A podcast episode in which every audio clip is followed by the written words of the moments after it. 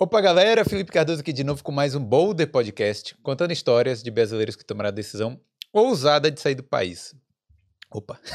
Hoje eu tô aqui com a Catarina Espinosa. E aí? Tudo bem? A Catarina tem uma história interessante. Só um pouquinho. Veio grávida pra, pra Irlanda? Eu vim grávida. Ah, ó, vou dar um teaserzinho então. Tá. Você realmente estava grávida no momento que você embarcou, pegou o avião. Eu passei Brasil. pela imigração grávida. Meu de. Sete meses. Sete meses? Não. Mas aí dá pra saber. Eu coloquei muito casaco, porque eu tava com muito medo de ser deportada. de Eles não deixarem eu entrar. Caramba, mas não, mas não, peraí. Agora deu um spoilerzinho, mas vamos esperar também, né? Esperar pra contar aí a história depois. então, tá. Estão, o Lucas tá aqui também, né? Na plateia. É. Tá Tá ajudando, ajudando aqui, tá aqui ajudando qualquer com as coisa. Você dicas. esqueceu alguma coisa? Bom, antes da gente começar, deixa eu só pedir aí, a galera que já tá chegando aí, vai deixando o like, certo? Se não for inscrito aqui no Boulder, aproveita e se inscreve, que tem muitas histórias de muitos brasileiros aqui na Irlanda e em outros países da Europa também, não é isso? E eu quero agradecer aos nossos patrocinadores que estão sempre aqui na tela do Boulder, ajudando aí, fazendo esse projeto possível. E hoje eu quero agradecer especialmente a American Academy, para você que está no Brasil e quer ou trabalhar ou estudar fora, quer fazer uma faculdade principalmente, um mestrado, aproveita aí e entre em contato com a American Academy. Você vai ter que fazer o IELTS, o TOEFL, né, várias provas de proficiência de inglês e é muito importante, claro, né, o inglês é essencial para estudar é, num curso superior aqui. E também se você for trabalhar, né, você tem que fazer aquelas apresentações em inglês, reuniões, e tudo mais. Então, entra aí em contato com a American Academy, que ela é dedicada né, principalmente a profissionais e universitários. Os links estão aí na descrição do, do Boulder, aqui na descrição desse vídeo. E aproveita e fala lá, né? Quando você, se, quando você entrar em contato, fala lá que veio pelo Boulder, porque é muito importante, certo? E também eu quero falar da prática consultoria. É, a gente conversou um pouco antes aqui, eu sei que Catarina tem cidadania italiana, né? E cidadania italiana muda muito a vida da pessoa, né? Aqui na Europa, a pessoa que quer viver aqui na Europa. Então, se você ainda está perdido, não sabe por onde começar com a questão da cidadania e tal, pode, pode já procurar a prática.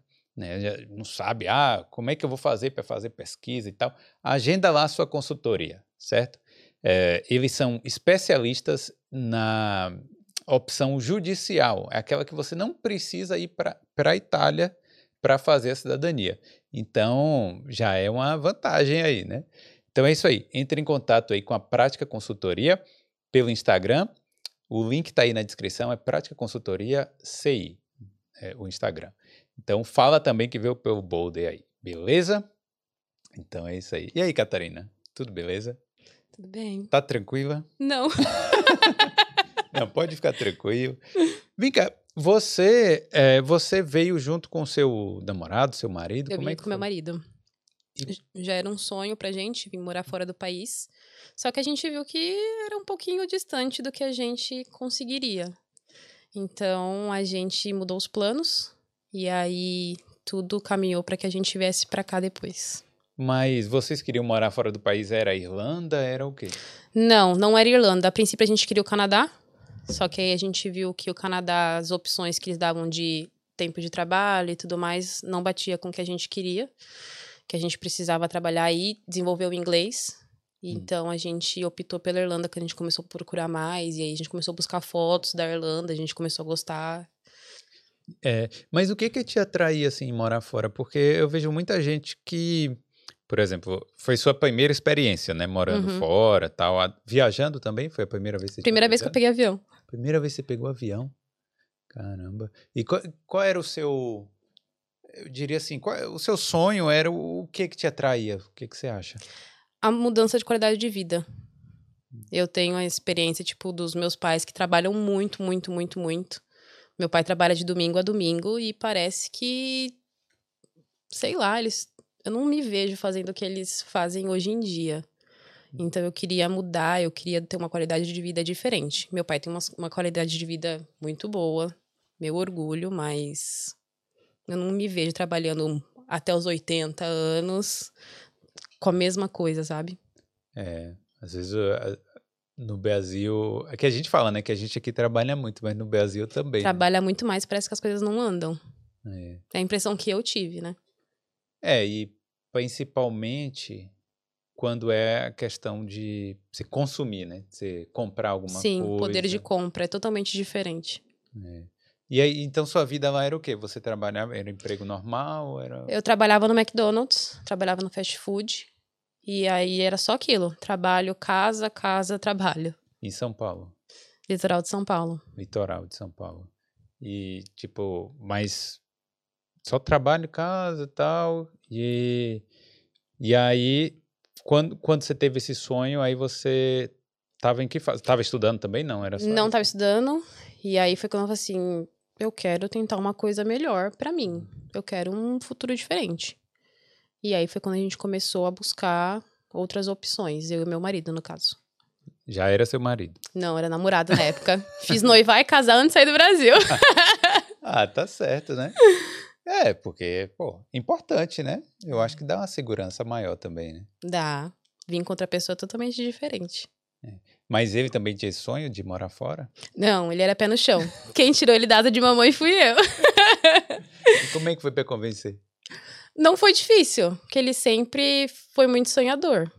Hum. Então não foi difícil convencê-lo. A gente, como a gente começou a estudar as possibilidades de para onde a gente iria junto, ele abriu a cabeça dele. Entendi.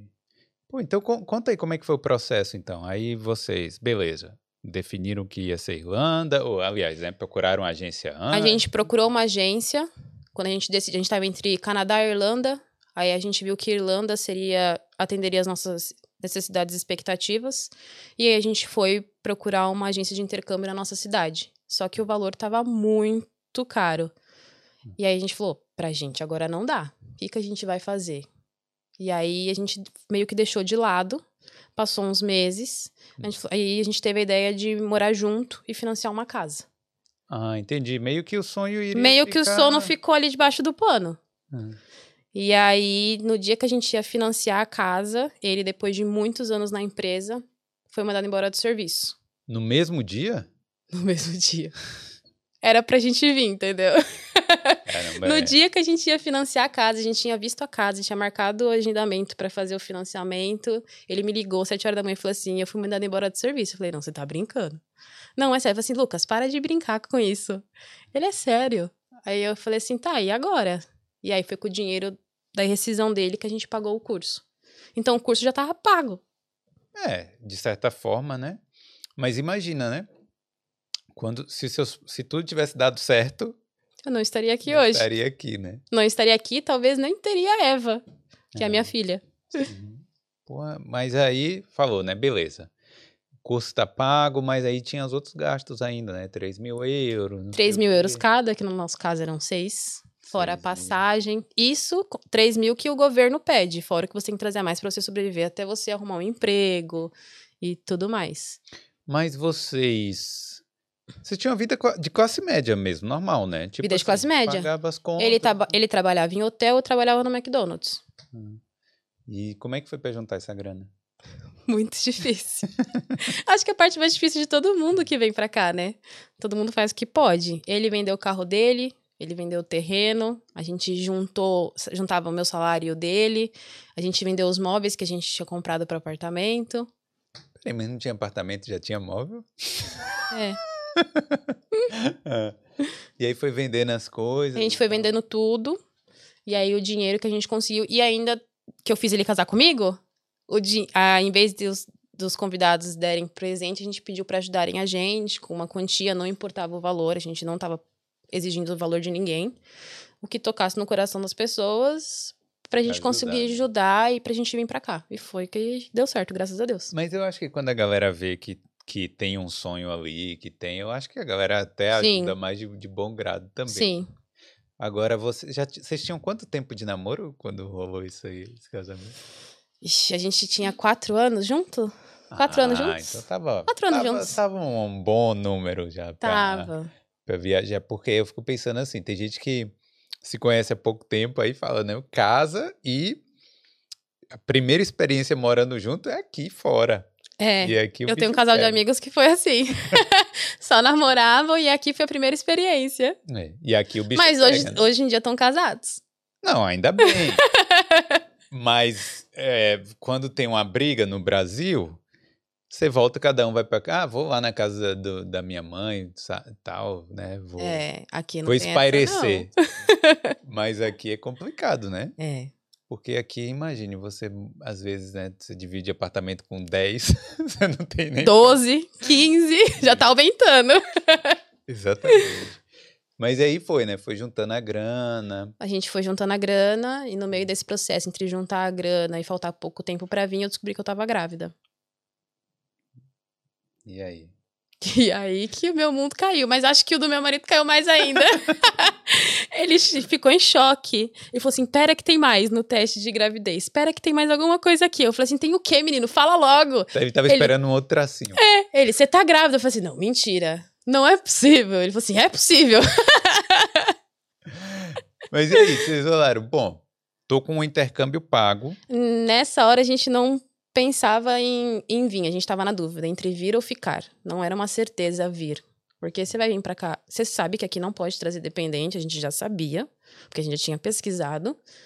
E, tipo, você vai vir com uma criança pra cá? Hum. Vai arriscar tudo e trazer uma pessoa que não tem nada a ver com a história? Colocar a vida dessa pessoa, sabe, no meio? É, mas tudo bem, né? Mas vocês foram racionais nessa hora, assim? Falaram, foi exatamente esse papo, essa conversa racional. Não, eu fui bem impulsiva. E aí a minha mãe me ajudou, ela falou assim: vai, tem que ir mesmo, arriscar aí mesmo, fazer dar certo.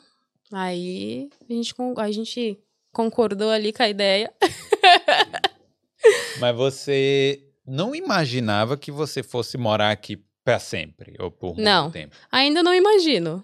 Morar aqui pra sempre. Pra sempre é uma palavra muito forte Não, por muito tu- tempo. Tudo bem, mas assim, hoje pode-se dizer que vocês imigraram pra cá, né? Sim. Mas naquela época você ainda achava que seria uma experiência de intercâmbio, oito meses ou dois anos e voltar? Eu, ach, eu acharia que eu ia ficar, já. Já. Eu já saí do Brasil com a cabeça de que ia ficar, que eu queria dar um futuro melhor pra minha filha. É. Não só nesse quesito, mas a qualidade de vida que, que ela tem aqui, que é diferente de lá. Mesmo aqui, tendo os problemas que tem, ainda a gente consegue ver uma diferença de lá pra cá. E aí, depois, pô, eu fico imaginando essa conversa, né, do, na hora lá. Pô, ó, não, tá grávida e tal, mas... Minha mãe comemorou horrores. Sim. Parecia que eu não ia, parecia que eu não ia embora. Ela comemorou tanto que parecia que eu não ia embora. Ela achou que ia aproveitar, né, a netinha. de- É. Mas ela falou assim: não, você vai sim. Não, agora vai sim, tem que ir. Mas e aí? Sim, aí, quando foi que vocês começaram a pensar assim, falar, ó, beleza, já tá pago, então é isso mesmo, é... A gente demorou alguns dias pra decidir. Alguns Aí a gente dias. falou assim: agora a gente. Então vamos. Então vamos, é isso que você quer? É isso que a gente quer. Então a gente vai. E normalmente, né, como você falou, não pode trazer, não pode trazer dependente para intercâmbio. Esse era meu Tipo- maior medo. Tipo assim, se muita gente pergunta isso, isso é uma dúvida recorrente até, né, nos grupos e tal. Ah, posso levar, posso fazer meu intercâmbio e levar meu filho de cinco anos, tal? Uhum. Não pode, né? E aí vocês sabiam disso. E como é que foi a agência e tal? Vocês falaram pra agência? Eu não contei. Foi assim. Eu, te- eu nem postei que eu tava grávida, não fiz nenhuma publicação em Facebook, em Instagram, nada. Tanto que, como eu falei, a gente casou antes de vir. A minha festa de casamento que a gente fez, um almoço pra família, foi duas semanas antes da gente embarcar. Então, tinham pessoas que foram pro meu casamento e não sabiam que eu tava grávida. Entendi. Porque eu não postei, pra agência não saber e não dar margem pra se a imigração saber de alguma forma, não sei que forma, mas pra não dar margem pra eles ficarem sabendo de alguma forma. Era o que se passava na minha cabeça na época. Hum. E aí Ai, meu Deus. Loucura. Tá. Qual era o plano inicial? Assim, real mesmo. Você falar assim, beleza, eu vou. Vamos supor, né? Se eu não for deportada. Se eu não for deportada. Qual é o, o plano inicial? Eu vou descer lá vou procurar casa normal e depois procuro um médico e tal. Foi. Quando eu descobri que eu tava grávida no Brasil, eu comecei a fazer todo o meu pré-natal. Então eu vi que tava tudo bem com o bebê. Eu fiz vários exames, ultrassons, fiz até ultrassom antes de vir para ter certeza que eu tava bem pro, pra voar, pra viagem, que é uma viagem longa. E aí, quando a gente tava conversando, que a gente decidiu que a gente ia vir, é, o meu, meu marido, ele já veio consciente que só ele ia conseguir trabalhar. Sim, ainda tem isso, né? Ainda tem isso. É. E aí a gente falou assim, como que a gente vai é, achar casa? A gente foi, é, quando a gente chegou aqui, depois a gente conseguiu a casa e a gente foi mudando aos poucos, gradativamente. É porque até a questão da casa é, é É difícil, difícil você alugar você colocar um, um be- bebê. um bebê numa rotina de intercambistas que estão trabalhando e estudando 24 horas por dia naquela rotina frenética. Estudo, trabalho, casa. Estudo, trabalho, casa. É difícil, já pensou? Colocar um nenê que chora a noite inteira, que tem cólica, que fica correndo pela casa e brincando? Não, e não só isso, e das pessoas aceitarem também, né? Também. Que a gente, o que mais a gente fez quando a gente estava procurando vaga era, era a primeira coisa que a gente perguntava, se, se aceitava criança. E 99% era não. Não. Todo mundo, em qualquer lugar, né? Tipo, Qualquer lugar de Dublin. A gente já tentou até fora de Dublin. Mas isso vocês já estavam aqui ou isso foi antes? A gente- começou a ver um pouco antes da gente vir. E aqui intensificou, né? Que quando a gente. Todo intercambista acho que faz isso. Começa a ver vagas antes de, de vir pra cá. Mas e aí, no avião? foi mesmo? Ah, garota. É que eu vi que a gente estava conversando aqui, aqui antes e ela explicou a questão da lei daqui sobre criança ter os direitos. Isso você pesquisou antes ou depois de chegar? Eu pesquisei antes. É, porque toda criança, apesar do, por exemplo, vocês viram como intercambista, mas apesar de não poder trazer a, a criança, né, É. entre aspas, né, A gente fez uma longa pesquisa. e tipo assim, a- as crianças aqui elas não ficam desamparadas mesmo que qualquer coisa, né, aconteça. Sim, elas não podem ficar sem teto, elas não podem ficar sem estudo e sem alimentação. Basicamente é isso. Então, qual- mesmo que você É, eu Não, tô, a não eu tô ser- rindo agora porque já, já passou. Já né? passou. Mas então, mesmo que você fosse deportada ou qualquer coisa, a criança iria ficar, ia ser bem não, cuidada. se eu fosse deportada, ela teria que ir Ia comigo. voltar com você. Ia voltar sim. comigo. Mas se acontecesse alguma coisa, a gente acontecesse de ficar, da gente ficar aqui, Deus me livre guarde, legal, acontecer alguma coisa com a gente, o estudo dela continuaria. Eu sei.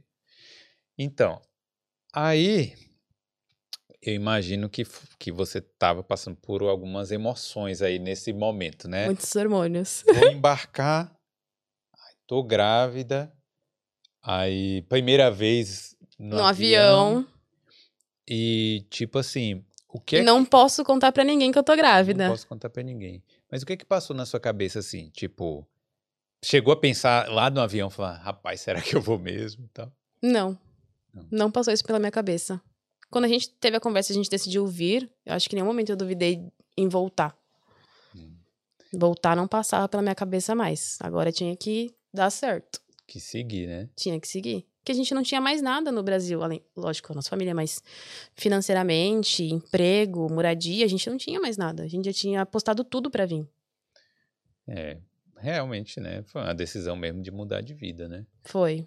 Arriscou arriscar tudo ou não arriscar nada. Mas e aí, pousou e a oficial de imigração. Graças a Deus não foi a loira da imigração. Mas a gente ficou muito tempo na fila. Eu lembro que eu tremia muito. E aí ele, calma, vai dar certo. Meu marido falava pra mim, calma que vai dar certo, calma que vai dar certo. A gente tava com todos os papéis, tudo certo. E normalmente, quando você vem com a agência, um pouco antes de você vir, eles ligam pra conferir os documentos com você. Aí ela, tá tudo bem? Vocês querem. Tem alguma coisa que vocês queriam. é, alguma dúvida? Aí eu, posso falar que eu tô grávida? Mas não contei. Ah, Então, a hora que chegou aqui, eu apresentei a documentação, tudo. E aí a gente passou. Tipo, não perguntaram nada. Eu só entreguei a documentação e eu passei direto. Ainda pro meu marido, como ele tava falando inglês, aí a menina da imigração falou assim pra ele: Mas você já fala inglês, o que, que você tá fazendo aqui? Bem assim. Aí ele, não, eu quero melhorar o meu inglês. Aí ela foi e deixou ele passar. Aí dali a gente falou: Agora. Agora começou o intercâmbio. Não, porque, tipo assim, né? A gente. passando na imigração, mesmo com tudo certo, a gente fica nervoso, né? Até hoje eu fico nervosa. É. E olha que eu já mudei até o, o passaporte. Passaporte.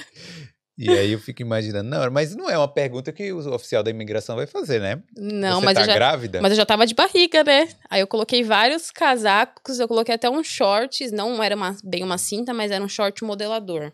Sim. Tudo pra não aparentar a barriga. Você devia falar, se eu se perguntar se você tá grávida, você Não, fala tô acima do peso." Dare you? How dare you? Mas era o que aconteceu na primeira casa quando a gente mudou.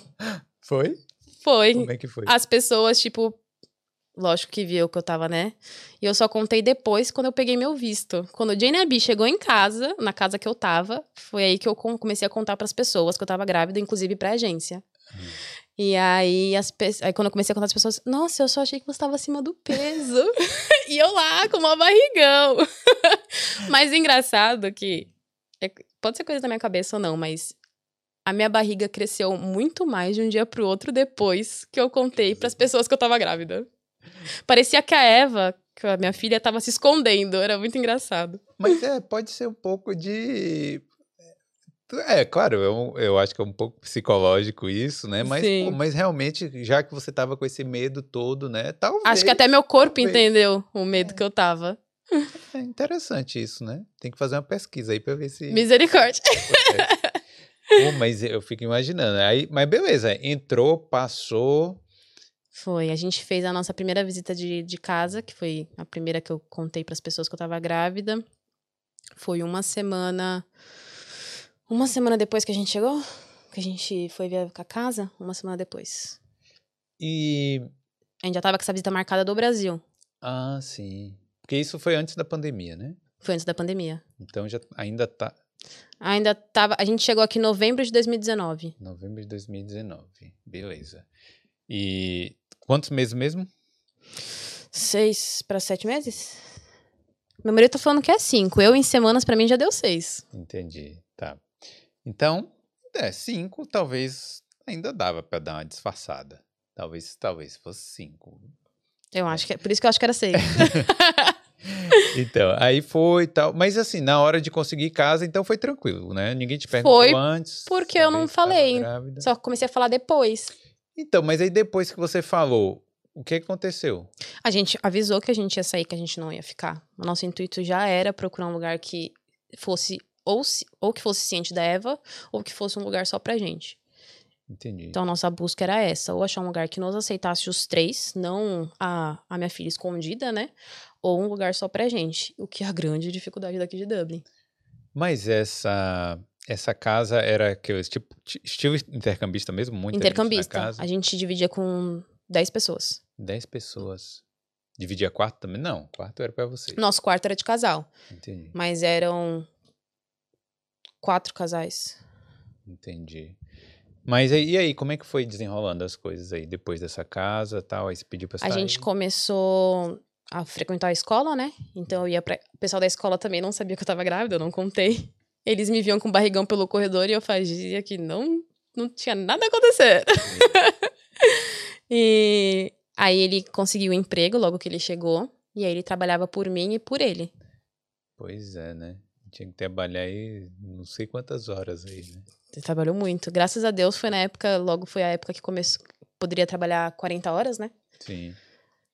E a- então, aí ele tava trabalhando e você cuidando lá, né, da gravidez. tava Eu cuidando da gravidez, indo no hospital e fazendo o pré-natal. Ah, Minha então, primeira consulta do pré-natal também foi muito engraçada. Como é que foi? Eu cheguei lá e aí, primeiro a gente tem que ir no GP, né? Todo mundo que descobre que tá grávida vai ao GP e ele vai te pedir o exame de xixi lá, você faz lá na hora, o exame de urina.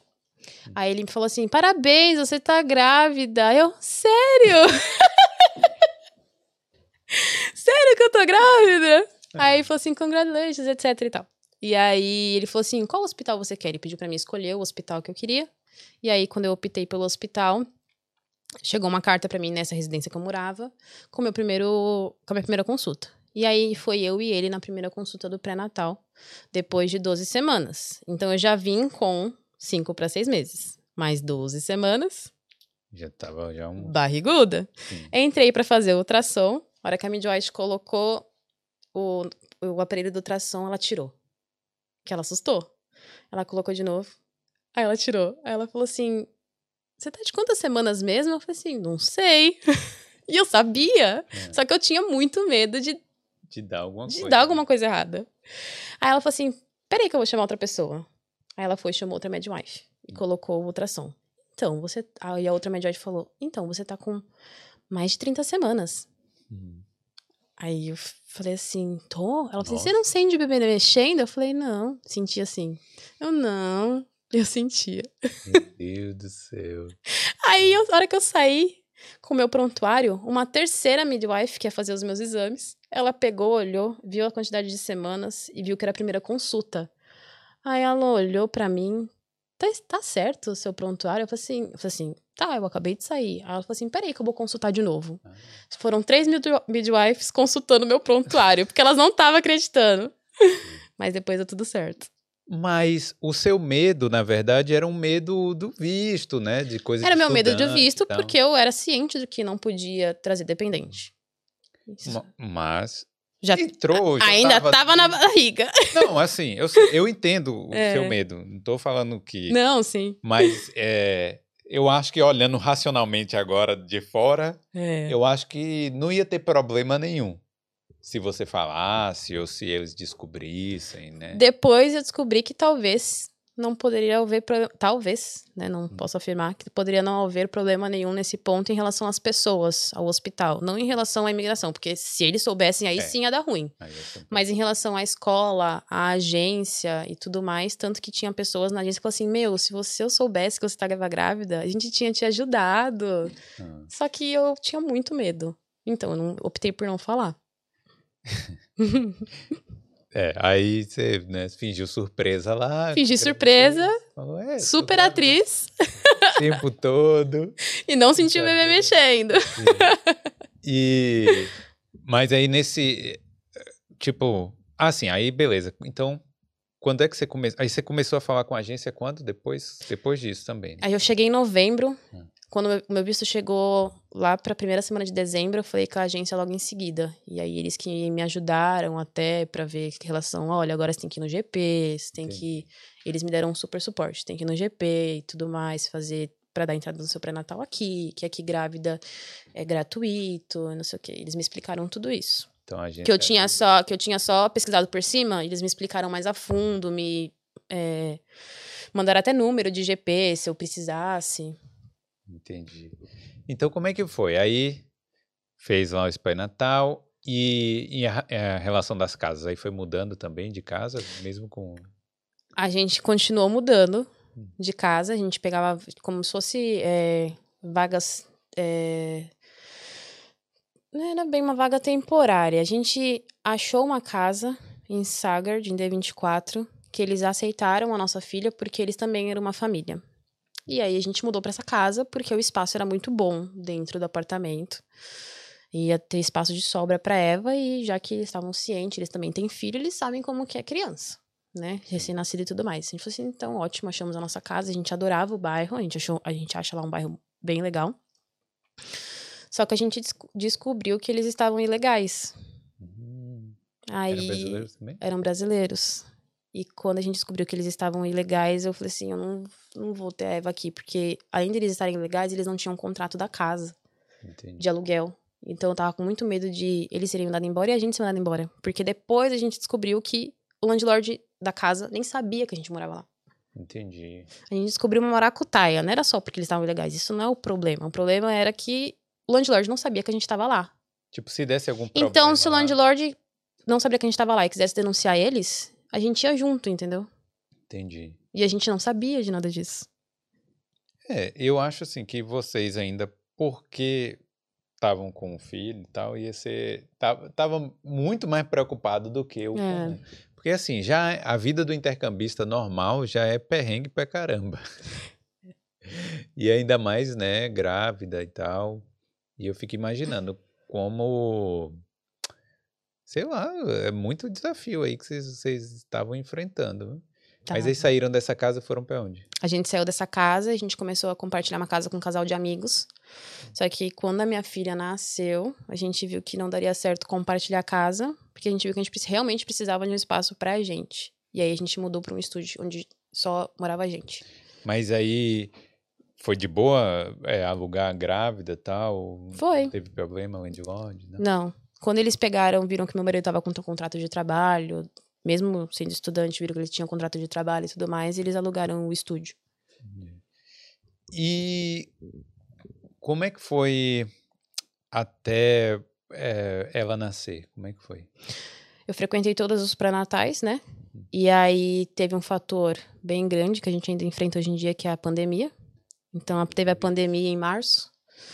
A pandemia aqui, se eu não me engano, o primeiro lockdown foi dia 17 de março de 2020. A Eva nasceu dia 25. Então tava todo mundo bem assustado lá no hospital. Eu não sabia o que fazer também. E todo mundo de IPI, de máscara, e não podia tocar em ninguém. Aquela, aquele terror todo de hospital de filme. Não toque em ninguém, só não pode entrar ninguém. Tanto que na sala do parto foi eu, o meu marido e a parteira. Não tinha médico, não tinha ninguém. Foi só nós três. É, foi bem naquela época mesmo que ninguém sabia. Foi naquela época que ninguém sabia o que, que ia acontecer, não, ninguém toque em ninguém, mantém distância e aquilo. E, e foi no mesmo hospital que você tinha feito o pré-natal lá. Foi no mesmo hospital. É, porque eu acho Foi que. aquele hospital que, como- quando a gente escolhe um hospital, você fica naquele hospital até ter o nenê. Tanto que quando você tem um, é, tá grávida de um segundo filho, você pode optar por ter no mesmo hospital, onde ele já tem todo o seu prontuário, histórico médico da gestação e tudo mais. Vem cá, quando a gente compra o intercâmbio, você tem que comprar o seguro saúde. E esse seguro saúde cobre algumas coisas. Uhum. Ele cobre gravidez também? Não sei dizer. O Ah. que eu pesquisei foi que ah, grávidas é, é, é, o pré-natal e o parto é gratuito pelo governo, Mesmo estudante? mesmo estudante. Mas eu não sei se esse go- seguro governamental é para isso, Entendi. cobre isso especificamente. Eu acho que é mais uma lei da Irlanda do que do seguro governamental que cobre. Mas assim, vou perguntar e você responde se quiser. Mas você, você já tinha PPS? Você já tinha essas coisas? Tirei o? PPS, porque ela tem direito ao Child Benefit, mesmo eu não tendo trabalhado por ela ter nascido aqui, ela tem direito a esse auxílio. Não, as mas você lá naquela época. Eu tive que tirar o PPS para ela poder ter direito ao auxílio. Entendi. Lá no início. É, eu tirei o PPS por conta dela. Mesmo não trabalhando, a gente foi é, no órgão que faz o PPS, que eu, esqueci, que eu esqueci o nome agora. E aí a gente falou que a gente precisava para pegar o, o benefício dela. Eu precisaria tirar o PPS. E aí a mulher fez de boa. Só Foi precisei, só precisei apresentar os, os negócios, é, os prontuários da gravidez. Olha, não precisa de carta do PPS, né? Não. É, basta você engravidar. E nem a licença do licença de direção. É, melhor coisa, mais fácil, né? É, Não, só engravidar ali vai bem mais fácil.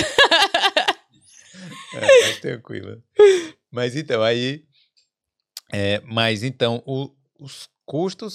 Pô, tô impressionado que os custos estavam todos inclusos aí. Inclusos assim, né? Tava, foi tudo É, e ainda depois que a criança nasce, a mãe, a criança tem cobertura de, de GP, né? Do- das consultas de pe- do pediatra, né? Até sete anos. E a mãe até seis semanas depois do parto. Então, se acontecesse alguma coisa comigo em relação ao parto, se eu estivesse sentindo alguma dor, alguma coisa dentro de seis semanas, também era gratuito, eu não pagaria nada. Caramba, que coisa, hein? Então. É. Pô, bom que você tava amparada, né? Também. Em relação a isso. Tava. Foi as coisas que a gente foi pesquisando, as coisas que eu fui descobrindo aqui. Às vezes o médico me trazia uma informação, os médicos me traziam informação que eu não sabia, às vezes a agência me, me ajudava em alguma coisa que eu não sabia, às vezes a gente achava alguma coisa no, na internet que a gente não sabia. E aí a gente foi juntando pecinha e foi caminhando com o pré-natal até ela nascer.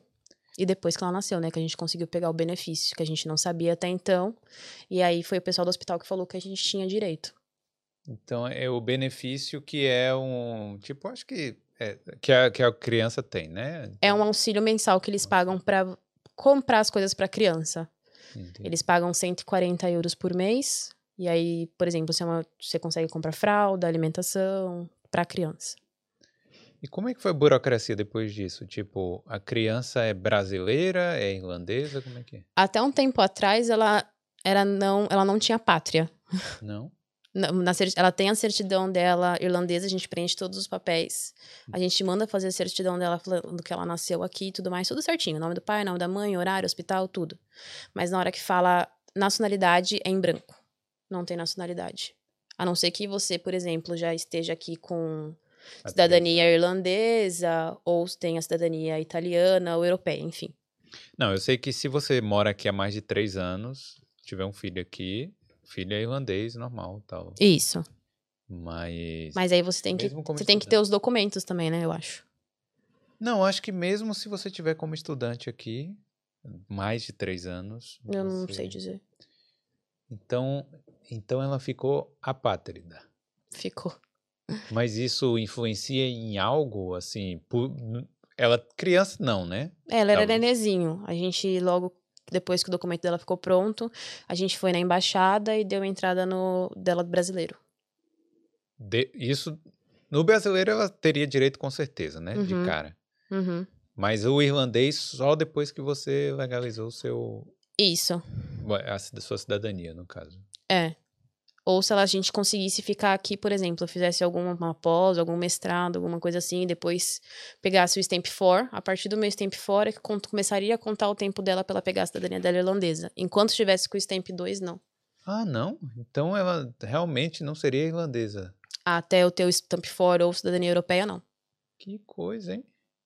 Só brasileiro. É, mas se ela tinha tanto direito ao- aos, aos benefícios. Eu também né, acho. Eu também achei que ela Mas aí ia começar muita gente a migrar. Até 2005, ainda toda criança que nascesse aqui era irlandesa. É. Só que em 2005 começou o pessoal vir para intercâmbio. Então, a partir de 2005, quando começou o pessoal vir para fazer intercâmbio de longo prazo, aí eles tiraram essa, Essa brecha aí. essa brecha lei. que tinha. Caramba, que coisa, hein? Então, aí. E com- como é que foi a vida depois, no meio de uma pandemia, criança pequena, Loucura. A escola passou a ser online, né? E aí o trabalho do meu marido tinha fechado, eu não trabalhava. Então a gente ficou com o auxílio do governo porque ele trabalhava. E aí a gente começou a vender pizza para conseguir pagar a renovação e se manter. A gente começou a fazer pizza. Fazer pizza. Já tinha feito pizza alguma vez? Nunca. ele nunca tinha feito também. E como é que foi? E o... Aí vendia na internet e tal? A gente anunciava nos grupos do WhatsApp, no Instagram, a gente tinha Instagram, ainda tem, e no Facebook. Mas vocês moravam pelo centro? A gente morava no centro. Ah, então ficava mais A fácil. gente morava em cima do Museu de Cera. Museu de Cera de Dublin ali. Que o Museu de Cera não é muito bom, não. viu? Nunca fui. Eu passo É. na frente, vejo as cabeças ali, eu falo, Eu não nunca vou fui. entrar, não.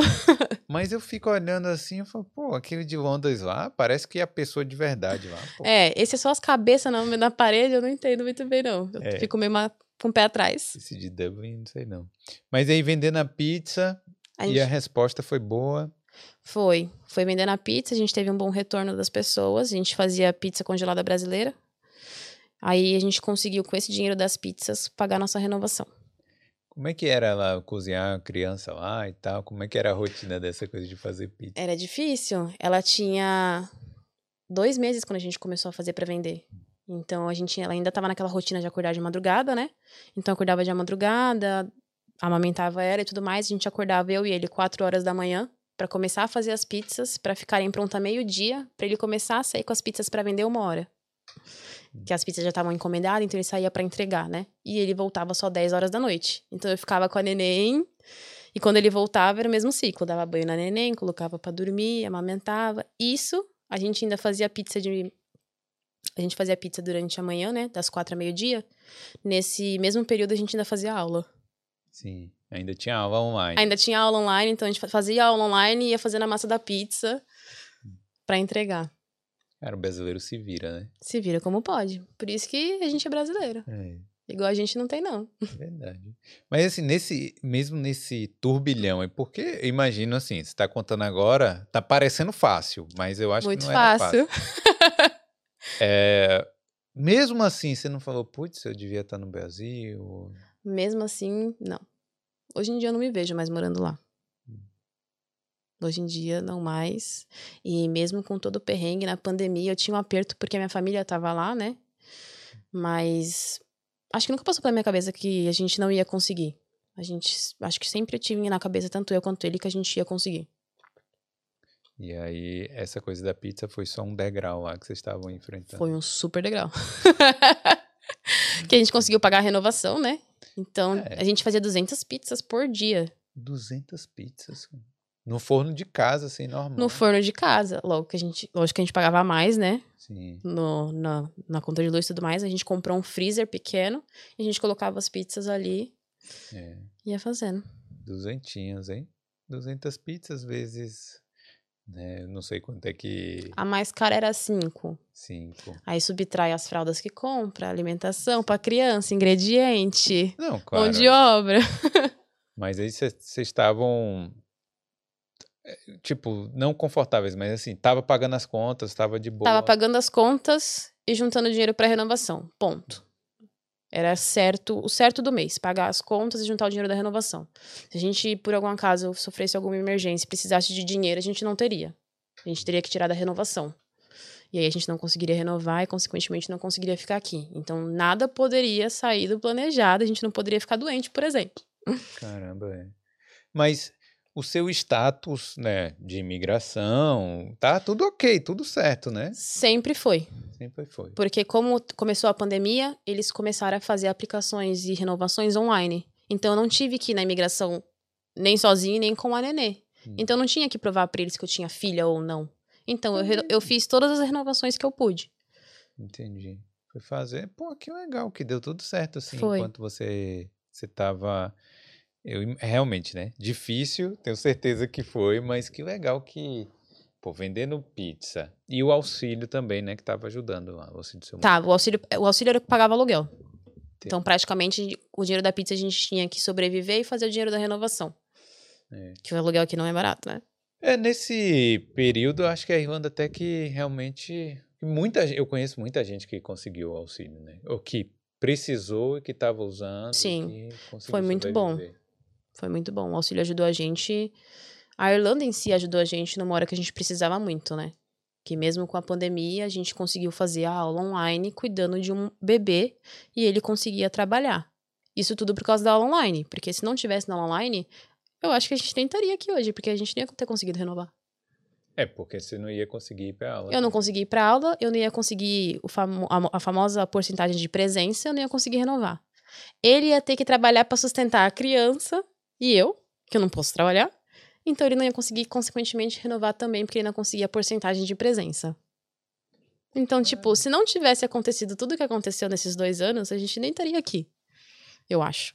É engraçado. É, realmente, de novo, se tudo tivesse dado certo, você não, estaria aqui. Se não tivesse acontecido a pandemia, eu não estaria aqui. Se não tivesse. Se ele não tivesse sido mandado embora, eu não estaria aqui. É. tudo, tudo acontece certos por linhas tortas, né? Ah, com certeza. E aí ficou quanto tempo nessa? De pandemia ou de Não, pizza? De, pizza, aula online. Não sei. Quanto tempo? Seis meses. Seis meses. E quando, eh, tipo assim, alguma hora o bebê foi pra creche? Como é, como é que foi, assim, alguma hora Ah, lembrei. Por isso que você falou seis meses. É, quando ela fez seis meses, ela começou a introdução alimentar. Hum, Então eu não conseguia mais manejar o tempo em fazer a introdução alimentar dela e é, fazer as pizzas. Ela já começou comendo pizza de cara já. É. que uma marguerita Ah, sim. E a gente não conseguia mais. Era muito tempo que a gente tinha que dedicar para ela no momento da introdução alimentar. E ele também tinha arrumado um, um emprego registrado, porque até então ele estava recebendo do auxílio do governo, Hum, né? Só que aí, como ele arrumou esse emprego registrado, que era um lava rápido que estava funcionando, não tinha parado por causa da pandemia, a gente abriu mão do auxílio e ele foi por lava rápido. Então eu não conseguia fazer as pizzas sozinhas, cuidando dela e cuidando da alimentação dela. entendi. Eu não Aí conseguia manejar tudo. E, pô, é, mas, é, então ficou seis meses, mas aí depois ficou nessa. E o, o emprego lá conseguia pagar as contas de boa. O com o emprego dele, as coisas foram começando a caminhar. Aí a gente teve que parar de fazer as pizzas, né? Porque eu não conseguia mais manejar o tempo. E aí a gente ficou só com o emprego dele e depois eu consegui emprego em outro lugar fazendo sanduíche, meio período. Meio período. Então eu trabalhava de manhã, ele ficava com a nenê. Entendi. Eu voltava pra casa pra ficar com a nenê, ele ia trabalhar. Entendi. Nossos horários tinham que encaixar pra gente conseguir os dois trabalhar. Putz. Mas aí, de noite conseguia ficar em casa, né? Os dois.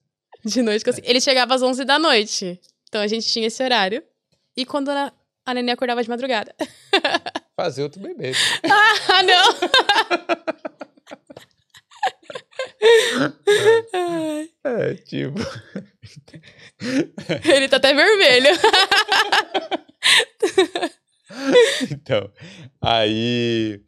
Então, aí ficou nessa e tal. E pandemia ainda, não tava precisando ir pra aula. Sim. E como é que você viu assim, falou, pô, mas alguma hora passou pela sua cabeça, falou, eu não vou ter como ficar nessa vida pra sempre, não, não ia Sim.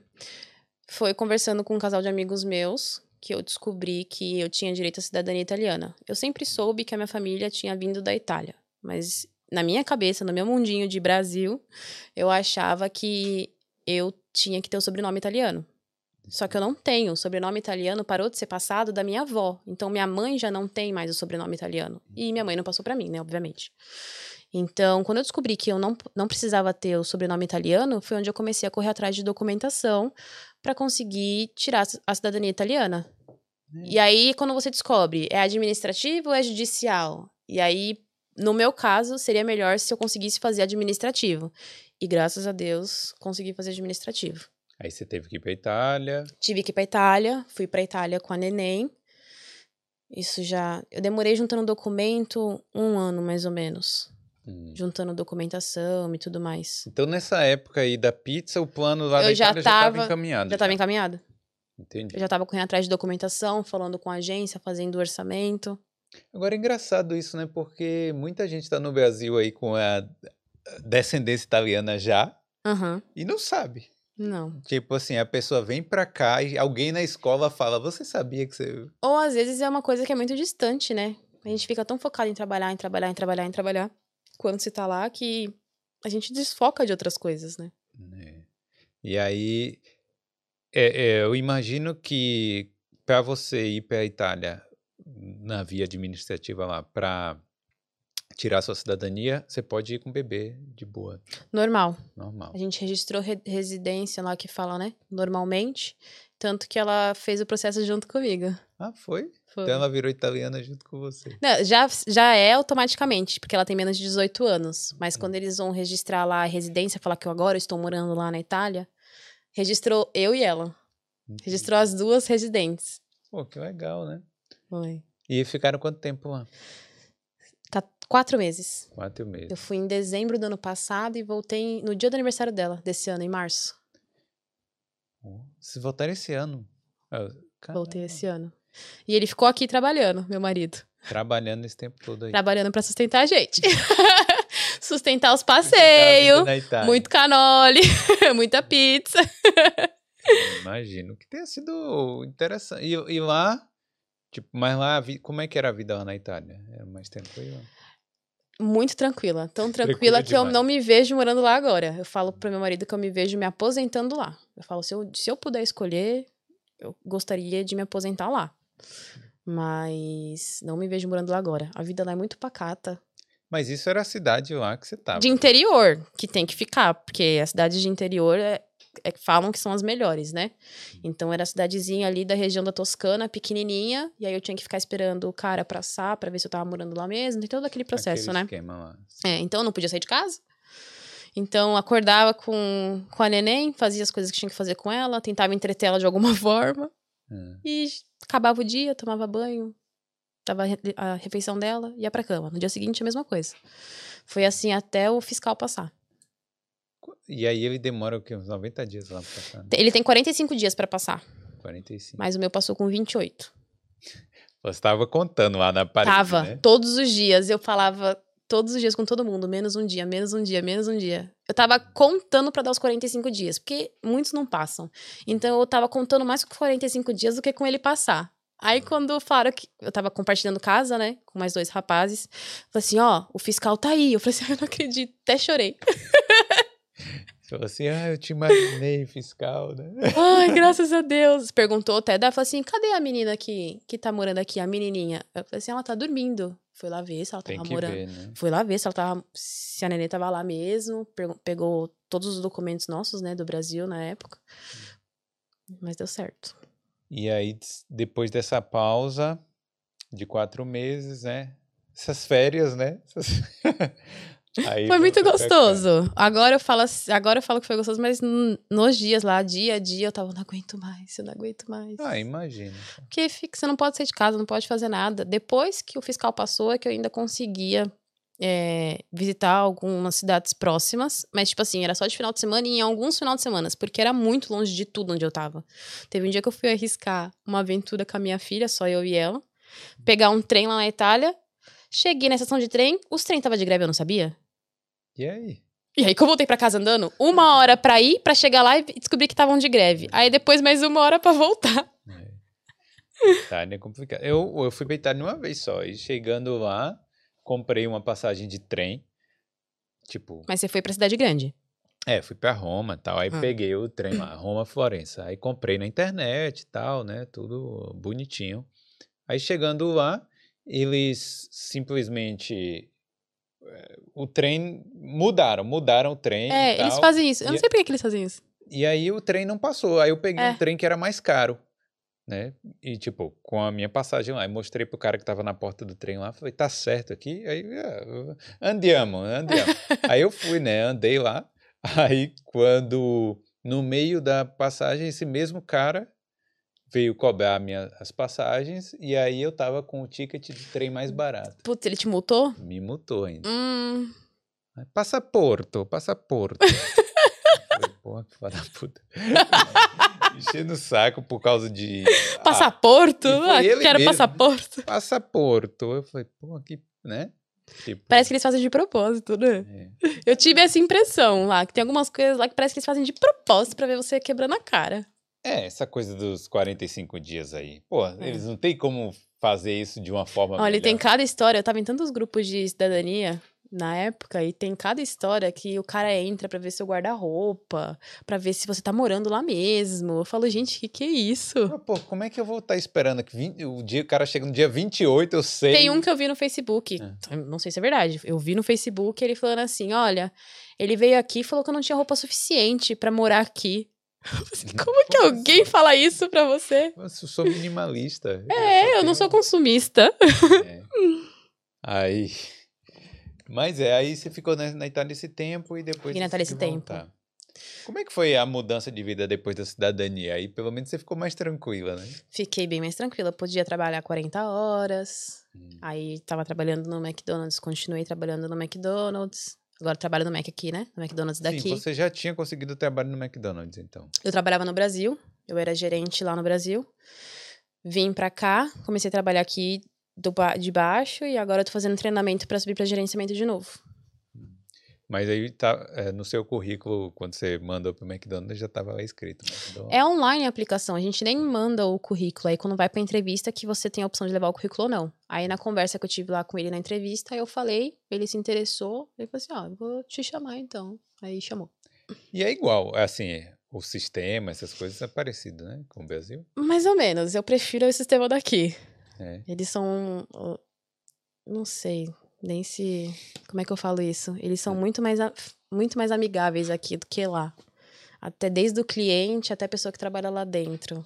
Mas você não acha que é porque no Brasil a gente tem uma visão assim, o emprego é, o emprego é Deus, Isso. né? E aqui, porque eu acho que porque a oferta é grande, tipo Sim. assim, se o, se o cara te demitir aqui, Sim.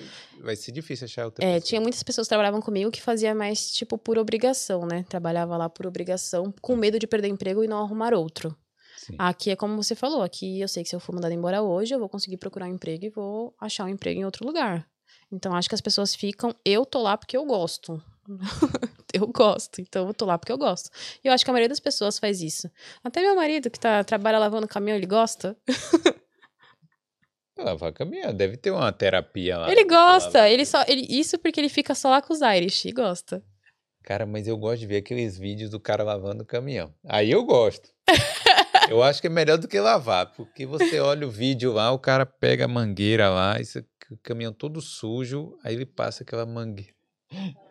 Dica de canal no YouTube. Tá lavando, ele filma. É, olha aí, você pode abrir um canal no YouTube, você filma lavando o caminhão inteiro, tipo assim, cara, mas é muito, dá muita satisfação. Já sabe que de pessoas ver igual o Boulder vai assistir.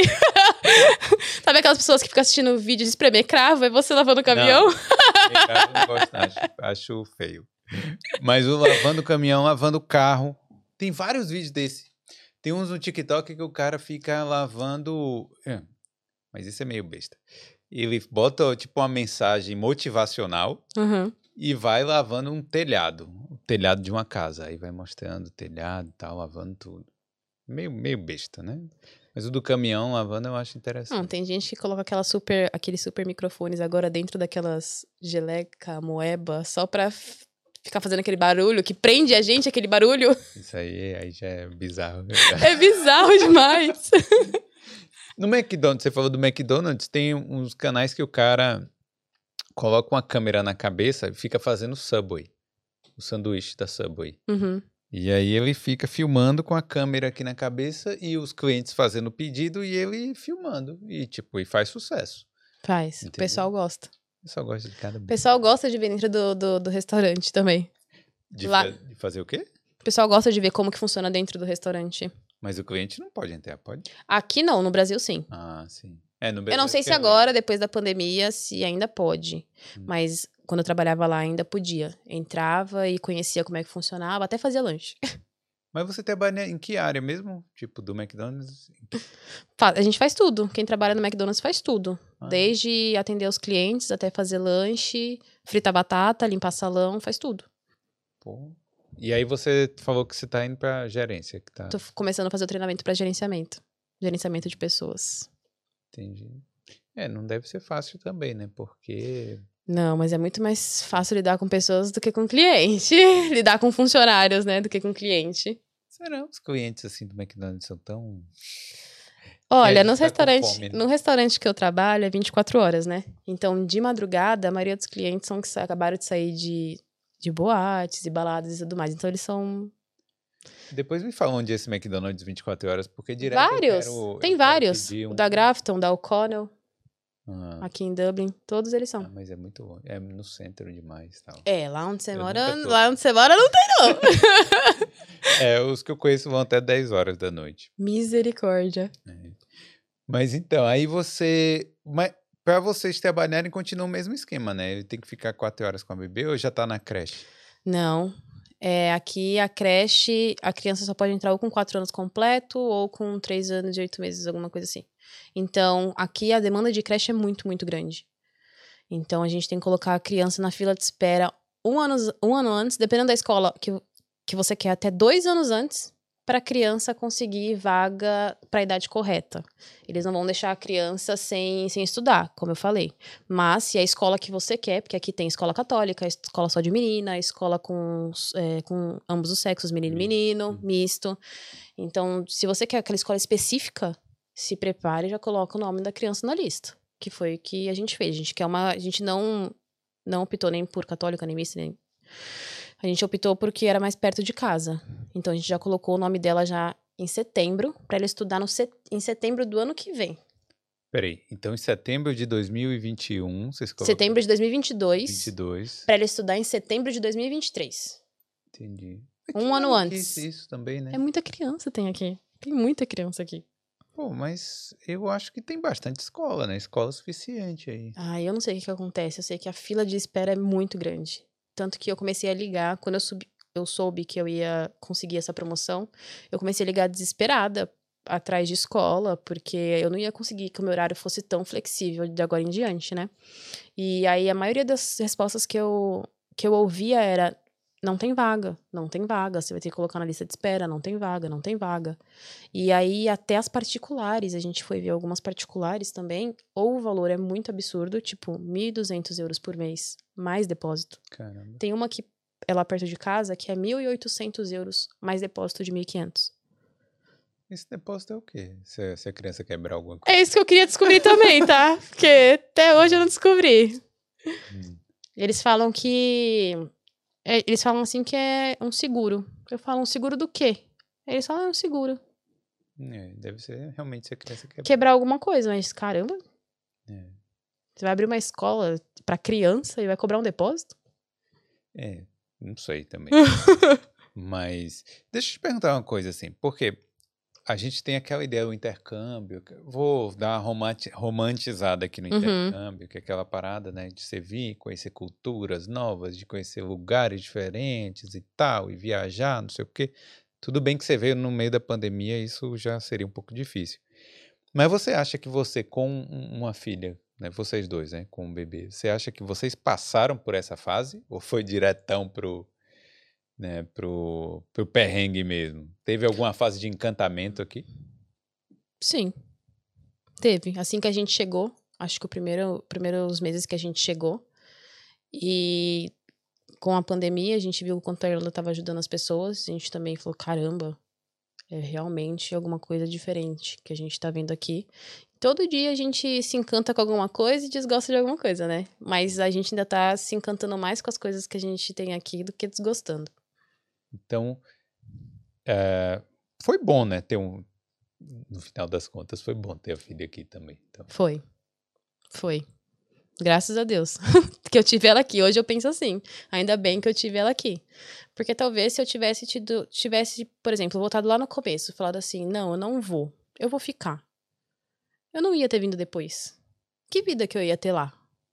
Será que com a pandemia no emprego que eu tava eu ia ser mandada embora? Será que meu marido ia ter emprego ainda? O que, que ia acontecer com a gente? Eu ia estar morando com a minha mãe? Ia estar morando debaixo. Eu ia estar morando na rua?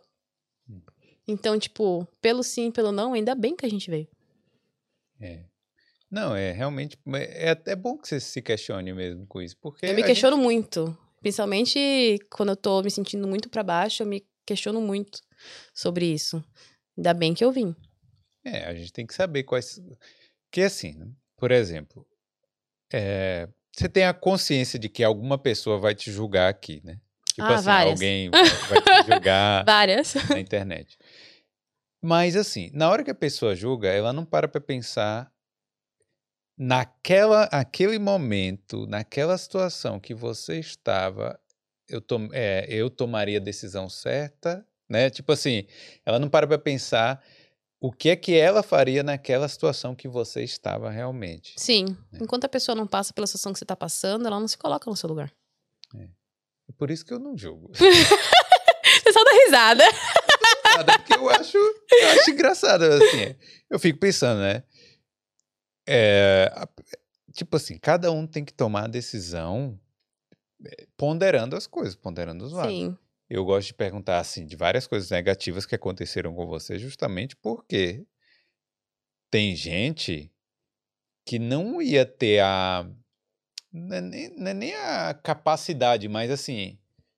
A, a vontade, aquela coisa A de garra, a garra de falar assim, porra, vou fazer pizza porque o, o auxílio não tá dando, porque isso, porque aquilo. Porque eu e- quero ficar aqui, eu preciso renovar. isso. Tipo, eu quero, eu vou trabalhar é, part-time aqui, quatro horas, meu marido vai cuidar da minha filha e daqui a pouco sou eu e não sei o que. Tipo Sim. assim. Então, assim. É uma coisa que eu me orgulho muito da gente. É, o que a gente tem, a maturidade que a gente evoluiu como casal depois que ela nasceu e morando aqui, é uma maturidade que talvez a gente não teria. Isso que eu ia se não- perguntar. É. Porque imagine, né? Se você, com todos os problemas, não sei como era a sua vida exatamente lá no Brasil, mas Uhum. vamos supor que você tivesse muitos problemas lá. É, com, com o apoio da família, as coisas já iriam estar mais fáceis. Sim, é outro É. ponto, que aqui é só eu e o meu marido. E agora a gente tem amigos que viraram a nossa família aqui. Mas até o começo de quando ela era recém-nascida, a gente não tinha praticamente ninguém. Era um casal de amigos ou outro. Agora a gente tem. Agora a gente pode falar que a gente tem uma rede de apoio aqui. Porque é isso que muda bastante, sabe? Quando você tem filho aqui, você tem uma rede de apoio que você, por exemplo, mora aqui há mais tempo e aí você fica grávida, você traz a sua mãe pra te ajudar com o neném. Eu não consegui fazer isso. Como é que eu ia fazer isso com o meu visto de estudante? Aí minha mãe ia chegar na imigração falando que veio me ajudar com o neném com o meu visto de estudante? Como que ia rolar isso? Você tava ainda naquela fase Eu também, tava né? naquela fase. Não, e pandemia ainda. E a Não ia pandemia, nem poder vir. ela não ia conseguir vir. É. Então, como que ia rolar? Então, tipo, foi eu e o meu marido por muito tempo. Sem rede de apoio, praticamente. Eu fui ver, reencontrar minha família agora, mês passado, depois de três anos. É. Porque a gente tava com visto estudante, filho, e fui pra Itália, e pandemia, etc e tal. Então, fu- fui reencontrar minha filha depois de três anos. A, a- minha filha foi, foi ver os meus pais pela primeira vez e a família do meu marido depois, pela primeira vez, depois de tudo isso. Não, e imagino realmente que você tenha crescido muito. E homem, homem é mais é mais moleque também, deve Demora. ter crescido bem mais também, também, né? Tipo, Cresceu bem mais. é, Ele sempre foi muito maduro, mas depois que a gente teve neném, ele evoluiu bem mais também. né? Caramba, é realmente uma história muito. Cheia de coisa! E aí, Carolzinha, tem alguma pergunta do chat aí? Como é que é? Alguma mensagem? Tem aqui uma pergunta do Natanael Vieira, perguntando para Catarina quais os pontos positivos e negativos eh, na visão dela de ter o filho aqui na Irlanda. É, a educação aqui, a segurança que, mesmo que aqui tenha os problemas que a gente vê na internet, é, a gente sai, eu saio com a minha filha, a gente sai com ela no parque, eu não preciso me preocupar se vai acontecer alguma coisa com ela, se alguém vai fazer alguma maldade pra ela, ou se eu vou ser assaltada enquanto eu tô olhando, as, enquanto eu tô olhando ela. Então, ela vai crescer aqui com uma liberdade de que ela pode sair pra, com as amigas e ela vai voltar eu vou ter essa segurança. É, aqui, a gente trabalhando, a gente vê é, o dinheiro indo e a gente conseguindo dar uma educação para ela. Eu vou dar um exemplo. Quando ela começou a brincar com um brinquedo, a gente foi comprar brinquedos para ela. Aqui a gente gastou com brinquedos, acho que foi no máximo 100 euros. E a gente comprou oito, nove brinquedos da Fisher Price, que é uma marca cara no Brasil. A mesma quantidade de brinquedos e os mesmos brinquedos ia dar dois mil reais no Brasil. Imagino. Então, tipo, essa diferença que você tem de você poder dar uma, uma vida melhor para sua filha é o que faz a gente se questionar, como eu te disse, e, e ficar aqui, sabe? E E a alimentação. A alimentação aqui, eu acho a alimentação aqui muito melhor. A, a gente poder ir no mercado, no Lidl, no Aldi, etc., e conseguir comprar framboesa, blueberry, frutas que no Brasil é mais difícil da gente ver. Lá tem frutas maravilhosas, amo todas. Mas poder ter esse leque de opções, entendeu? É. Opções, coisas que as- muitas vezes a gente não tem. Tipo, com um salário normal aqui, você consegue ter opções que te, dá, que te dão liberdade, né? Escolhas. Liberdade de escolhas e opções. Porque realmente você falou assim, ah, 100 euros. eu pensei, pô, 100 euros é brinquedo pra caramba. É. É, se bem que o Lego não. Se for dois Lego, já é 100 Um Lego. É, um Lego, né? Já é. E aí, esses são os pontos positivos. E os pontos negativos de ter um filho aqui? Não ter rede de apoio. Não ter sua família, não ter sua mãe quando você quer tirar uma dúvida, não ter seu pai quando você precisa de um colo. Pontos negativos. Vou chorar. Chora não. A gente tá na. Tá num. Tá numa vibe mais, mais de brincadeira. Descontraída. Descontraída. É, eu imagino, né? Tem outra pergunta aqui do JK, perguntando como foi o processo de aplicação do visto para o esposo dela. Isso já com a cidadania? É, depois da cidadania, né? Aplicou, a gente aplicou normalmente. É Mesmo processo. É, quando você tem, quando você já tem a cidadania, ele consegue o visto de stamp for porque ele é meu- a gente é casado no papel tudo bonitinho, né? Então a gente entrou com a papelada e aí ele teve que guardar todos os GNIBs que ele já teve como estudante e comprovar que ele já foi estudante e que ele não estava ilegal em nenhum momento. Sim. Esse foi o ponto que, que fez, eu acho que fez a diferença deles aprovarem logo de cara, não ficar pedindo documentação, sabe? Então a gente tinha fotos de todos os GNIBs dele anterior, então ele viu que ele estava aqui na pandemia, então entrou dentro daquela grande extensão. Então a gente mandou tudo para imigração depois e Entendi. foi aprovado. Mas quando a gente estava escrevendo os documentos, eles perguntaram se tem, eles perguntam nos documentos se tem filha, se não tem. A gente escreveu lá tudo normal, tanto que a gente enviou até a certidão de nascimento dela, falando que nasceu aqui, enviou a do Brasil, enviou a da Itália, enviamos todos os documentos possíveis e impossíveis para ver se ajudava. e Ninguém, ninguém pegou uma calculadora lá na imigração. pra- graças a assim, Deus que não. E se pegou, acho que tinha o número faltando. Mas deu tudo certo. É, porque aí você fala, não, é porque nasceu prematura de três meses. Aqui a gente Ai, que horror! Que horror! Já teve aqui mesmo, né? Mas é porque. Ah, sim, mas só que aí não precisou sair do, do país para aplicar, não, né? de dentro aqui mesmo, ele já de dentro. Então, aqui. como a gente estava lá na Itália, ele poderia ter ficado aqui, mas eu, eu optei por. A gente optou, na verdade, por ele me buscar, porque assim ele conseguiria entrar aqui novamente com mais aqueles 90 dias que ele dão para ele dar entrada no visto dele. Ah, Então ele foi me buscar lá na Itália e a gente entrou junto. Eu já com a minha documentação italiana e ele, como meu acompanhante, deram os 90 dias para ele. A gente apresentou a certidão de casamento lá na hora, na imigração. na imigração. E aí o oficial brincou lá com a criança e tal. Ele fez assim: cadê a criança? Que ela tava dormindo no carrinho, né? Eu falei: tá aqui.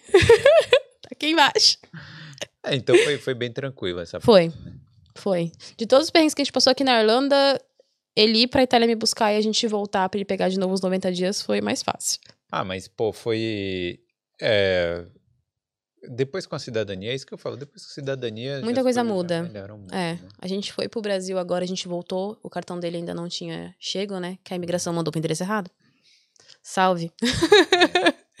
e é, passou de boa. O cara ainda brincou com a gente ainda na hora. Falou, não, não tem problema não, sempre acontece isso. Ah, Porque ele tava comigo, porque eu acho que se ele tivesse sozinho, acho que seria mais é- complicado. Não, eu ia entrar, mas iam encher o. O saquinho dele, é, paciência. E aí, Carolzinha? Aqui tem alguns comentários pra ela, da Mônica Pessoa. A Mamis! Ah, que ela falou aqui que não ia ficar morando na. ia ficar morando com ela, na verdade. É, a Caiane Borba, Amanda Correia. Minhas redes de apoio. Todo mundo assistindo. E a Bruna Souza. Todo mundo mandando um salve aqui. Oi, gente! Ela ficou emocionada aqui com os salves, viu, galera. o cara botou, o Alex botou, é, entre aspas, eu fiz ele casar comigo. Não, mas eu fiz mesmo, porque a gente marcou, a gente já sabia que a gente ia vir, já tinha data que a gente tinha comprado passagem. Hum. E aí, a gente já tava fazendo a festa de noivado. Já tinha marcado a festa de noivado, mas ele não tinha pedido em casamento. Eu fiz ele pedir. Fiz ele pedir em casamento. Como assim? Já tem festa de noivado e cadê a aliança no dedo? Cadê o pedido? fiz pedir. Mas é, a decisão, é engraçado isso, né? Porque é, vocês terem passado por tudo isso juntos, com certeza fortaleceu, né? Como casal. Fortaleceu. Todos os dias fortalece, né? Porque quando a gente tá num lugar que você não nasceu aqui, você não tem ninguém, ou você amadurece, e no caso você tem alguém pra dividir isso com você, ou como é que você faz? Você vai desistir? Mas como é que você acha que teria sido, né? Se você tivesse. Mesmo sem filhos, se você tivesse vindo sozinha, será que. Como é que seria? Que você... Tipo, Eu acho que a gente ia continuar junto, lógico, mas eu não acho que a gente ia estar com essa mentalidade que a gente tem hoje de guardar dinheiro, fazer um pé de meia pra minha filha, procurar uma casa pra gente, né, comprar uma casa e construir uma vida. Acho que a gente ia ficar viajar, não ia ter essa responsabilidade do futuro, né? sim. Ia ficar mais na responsabilidade que eu tenho só do presente. No presente aqui agora, tô bem, trabalhando, juntando meu dinheirinho. Mas e no futuro? Então, agora com o filho, a gente tem a responsabilidade do futuro pra pensar numa coisa melhor pra ela. E o futuro é o quê, então? Futuro nosso agora? Não, futuro. Futuro. Qual é? É, futuro. É... Esse futuro significa o quê? É justamente. É aqui, é Irlanda, é Itália, você falou? É, É aqui, na- por enquanto, aqui na Irlanda. Hum. Por enquanto, aqui na Irlanda, eu digo assim, até me aposentar. Quero comprar minha... A gente quer comprar nossa casa, a gente quer montar o nosso negócio um dia. Quem sabe de pizza? Quem É. sabe a gente volte. É, deu certo uma vez, né? É, vai dar certo de novo. Acho que qualquer coisa que você faz com vontade dá certo. É. Com garra, com vontade dá certo. É, porque as pizzas realmente foi uma sacada boa. Agora, eu fico pensando, porque tem escolha, né? Tipo, a concorrência é, é forte também de pizza, né? De pizza pronta, sim. A pizza que a gente fazia que era congelada, não. Era só o tescão mesmo. é. É, porque não falta opção, Não. Isso é verdade. Né? E aí, ainda assim, deu certo. É o tempero. Muito amor. Falar assim, é, eu tenho que sustentar a galera em É casa. isso aí. Eu tenho que sustentar. garra. Vambora. É, de- é, pensando, né? Pra vender essas pizzas todas, né? É, e ainda, eu- quando a gente começou a vender, eu postei no Facebook ainda, falando, gente, ó, meu neném acabou de nascer, então agora com a pandemia meu marido não tá trabalhando, a gente começou a fazer pizza pra vender, e assim, assim, assim. escrevi um textinho lá e tal, e aí foi, uma foi pegando, uma pessoa foi comprando, outra pessoa foi comprando, e foi passando pra outra pessoa, e coisinha de formiguinha. Sim. Foi indo, e aí a gente decidiu fazer o Instagram, e pra começar a ampliar, ainda a gente começava a es- fazer propaganda no Instagram, a gente tinha até a ajuda de uns amigos que ajudavam a gente com arte e tudo mais, pra começar a divulgar o trabalho. Como é que era o nome lá da pizza? Emerald Pizza. Emerald Pizza. Agora tá, tá. A gente tem a página, a página tá lá, mas a gente ainda não mexe na página, né? Tá só lá pra gente não perder. Entendi. Mas é porque. Então vocês vêm voltando com esse negócio mesmo. E aí, Lucas? A gente tem alguns planos. Tem planos. A gente não vai ficar falando, né, pra não, né? Mas a gente Não, tem algumas Tem coisas. que falar, tem que falar. É, e o que, que mais você aprendeu assim desse, desse período? É, tipo, eu fico pensando assim, sei lá, o que, que, que você diria? Às vezes alguém tá lá pensando, tá com o mesmo pensamento lá que, que você tava antes, às vezes quer arriscar tudo. O que, que, você, que, que você diria assim para uma pessoa? É muita responsabilidade isso aí, hein? Agora que eu vou- você. É agora que eu vou ser cancelada! eu diria pras pessoas, se é o que você quer, se planeja. Se planeja. Não vem igual doido, não, sem, sem dinheiro, sem planejamento financeiro. Se planeja, estuda. Tem muita coisa na internet, você acha muita coisa nos sites. Estuda o que se encaixa pra sua situação. E se aquilo for melhor pra você, você vem. É.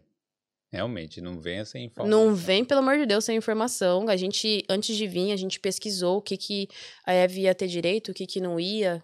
A gente teve essa pesquisa antes. É, porque, né? Aí a gente já, né? Aí foi quando começou a vir, vendeu tudo, e não sei o que, decidimos vir mesmo e pronto. Isso aí. Fazer a loucura, mas com consciência. É, né? até hoje. Mas hoje você não encara isso como uma loucura, hein, cara? não, e faria de novo. É. É que o meu marido é mais pé no chão do que eu. Mas se eu ver que as coisas aqui, por exemplo, ah, quero ou- outra coisa, eu mudaria de outro país para outro país de novo. É. Eu cometeria a mesma loucura quantas vezes fosse necessário. é. E buscando, principalmente, se for buscando uma vida melhor aí. Uma vida melhor, principalmente. Acho que todo mundo tem É o direito ela, de né? buscar, né? É pra ela que a gente faz. A gente só entende isso depois que a gente tem filho, mas é pros filhos que a gente faz. É, porque realmente eu ainda não tenho filho, eu não tem certas coisas. Então, aí, ó, tá na hora, né? Tá vendo? Eu vou te passar essa experiência agora. Não sei, né? Não sei. Vamos ver, vamos ver. E aí, Carol, como é que tá o chat aí? Tem- Galera. Como é? Pô, mas porque aqui vai demorar pra eu ver aqui. Aí, ó, alguém tá. A Franciele tá falando, volta a vender pizza e esfirra, please. Tinha esfirra também, é? A esfirra a gente só fazia pros amigos. Mas é muito boa também. A Gabriela tá falando assim, ó, estamos juntos, tô aqui pedindo pra ser pedido em casamento. Aí! Me passa inbox as dicas. Pode deixar. Tem um chazinho que faz. É, olha aí, a Bruna falando, eu fico muito feliz pela conquista e pela Eva. Muito obrigada. Pô, muita gente aqui mandando mensagem. Esse, é esse o autostel dela, eu admiro. Ela é foda. A Amanda Correia. Outra história muito boa. Qual é a história da Amanda? Está? A Amanda, Amanda é uma empreendedora sensacional daqui da Irlanda. Aí, Amanda, vamos conversar aí. É, a Bruna, eles são ótimos com a economia de dinheiro. Então vocês economizam muita grana. Bruna, Bruno o quê? Bruna Mirelli. É uma amiga minha. Depois de várias cacetadas que a gente toma financeiramente, a gente aprende a se planejar, né? Hoje em dia a gente monta planilha do Excel. Não, mas pra vocês. Pra gente, pra gente, pra gente se planejar. Ela é que eu ajudei, porque é amiga minha de infância, né? Mas a gente manda planilha financeiramente para se planejar. É, mas é tudo depende de planejamento. Planejamento. financeiro, né? Você já era assim no Brasil? Não. Não. Outra coisa que mudou aqui. É porque você fica pensando. né? Comecei a ficar assim quando eu tava pra vir pra cá. Mas, por exemplo, até antes de vir, eu torrava tudo que eu tinha. E aí aprendeu isso aqui. Aprendi quando foi pra vir pra cá e isso só intensificou aqui. É, porque aqui é ainda mais grávida, né? Pelo amor de Deus. Aqui eu administrava dinheiro que eu não tinha, né? Já pensava, já administrava o dinheiro que ia entrar com as pizzas ou com o auxílio do governo, por exemplo, pra pagar o aluguel, já administrava aquele dinheiro pra fazer aquele dinheiro render, porque tem que fazer o dinheiro render. Ah, mas isso aí é. É bom, mas é bom que você. Eu. Assim, que eu tô vendo que vocês realmente cresceram, vocês aprenderam muita coisa Sim. nesse período. E viveram muita, muita coisa, mas eu sinto que as coisas estão, tipo, caminhando, né? Estão tipo, caminhando. caminharam. Agora que a gente. Agora que eu voltei da Itália, né? Estão caminhando mais. Agora que ele conseguiu o visto dele. Então, agora ele tirou a carteira de habilitação dele. Então, a gente consegue pensar num futuro, quem sabe, um carro.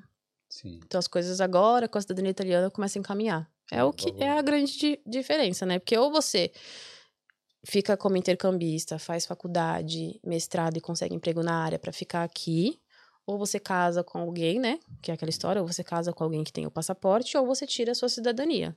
Não tem muito pra onde correr se você quiser ficar aqui. É. Mas eu sinto também que não, não foi tão demorado assim, né? Essa guinada assim de crescimento. Agora, olhando pra trás, não. Mas Não, enquanto claro. a gente tava passando pelo, pelo sufoco, eu achava que não ia acabar nunca. A gente pensava, olhava pro outro e falava assim, quando que a gente vai conseguir con- conquistar as coisas, sabe? E hoje, olhando pra trás, a gente vê que desde o dia que a gente chegou, a gente conquista as coisas, sabe? É. Mesmo que de pouquinho em pouquinho, a gente conquista as coisas aqui desde quando a gente chegou. Coisa que a gente não enxergava meses atrás. A gente achava que a gente tava estagnado, parado. É, mas aí as coisas foram encaminhando e agora. As coisas foram caminhando e agora continuam caminhando. Mas, tipo, a perspectiva já melhora, né? Tipo assim, se antes o sufoco era, ah, vamos vender a pizza aqui pra pagar a conta Renovação. aqui, renovação Agora é e vamos trabalhar, fazer hora extra pra quando a gente conseguir comprar nossa casa. Será que a gente fica vivendo assim, sempre pensando no É isso que eu falo, por isso que eu falo, quando eu me aposentar, eu quero ir pra Itália, porque lá eles não pensam nisso, não. eles gostam de aproveitar a vida. Trabalham muito. Sim. Não tô dizendo que não trabalham, trabalham muito, mas lá eles gostam de aproveitar a vida. Coisa que eu quero quando ficar bem velhinha. Eu falo isso pra ele, eu falo, "Eu não quero ficar trabalhando até velha, não, muito, muito velha. 80, 90 anos, quero, não. Pô, 90 também, aí... Ah, não aí é sei. sacanagem. Tem, já, tem gente que, assim, enquanto estiver lá, trabalha. Quando estiver vivo, trabalha. É verdade. Não, mas aí você vai, vai relaxando aí. Quero. Eu tô fritando muito hambúrguer, muita batata. Pois é, trabalho duro. Ele tá lavando muita roda de caminhão, muito caminhão. Tem que filmar lá, fazer os vídeos. É. Ele vai ser, vai ser engraçado, né? Porque, por causa da altura dele, né? O cara tá aqui ver se defender, né? Ai, ai. Não tá no microfone, vai É. se defender. Ainda bem, graças a Deus. Pô, mas é, Catarina, obrigado então por você contar a sua história aqui. Obrigada pelo convite. É, eu achei muito interessante, assim, tudo de. Tudo que vocês passaram, né? E. Né, dá esperança também, assim, porque tem gente que. É, Né, mas é a mensagem que fica. Se planejem, não venham no calor da emoção. Se planeje se aquilo se encaixa É. e tente. isso mesmo. Obrigado, então. Obrigada. Você quer deixar, quer falar alguma coisa? A- Pedir pra alguém te seguir no Insta? Não. Não siga, por favor, não siga. Não sou blogueira. É, não siga. Vai ver muita fralda de nenê no meu Instagram. Isso aí. Mas obrigado. de qualquer forma, Obrigada assim, pelo é- convite. Valeu pra, pra você. E é isso aí, galera. Quem tá acompanhando aí, não esquece de deixar o like, né? Se não for inscrito aqui, é- aproveita e se inscreve. Tem muitas histórias de muitos brasileiros aqui na Irlanda e em outros países da Europa também. Então é isso, né, Carolzinha? Obrigado, então. Valeu. Dá um tchau ali naquela câmera, ali, Nessa aqui? na do meio. Na do meio? Tchau.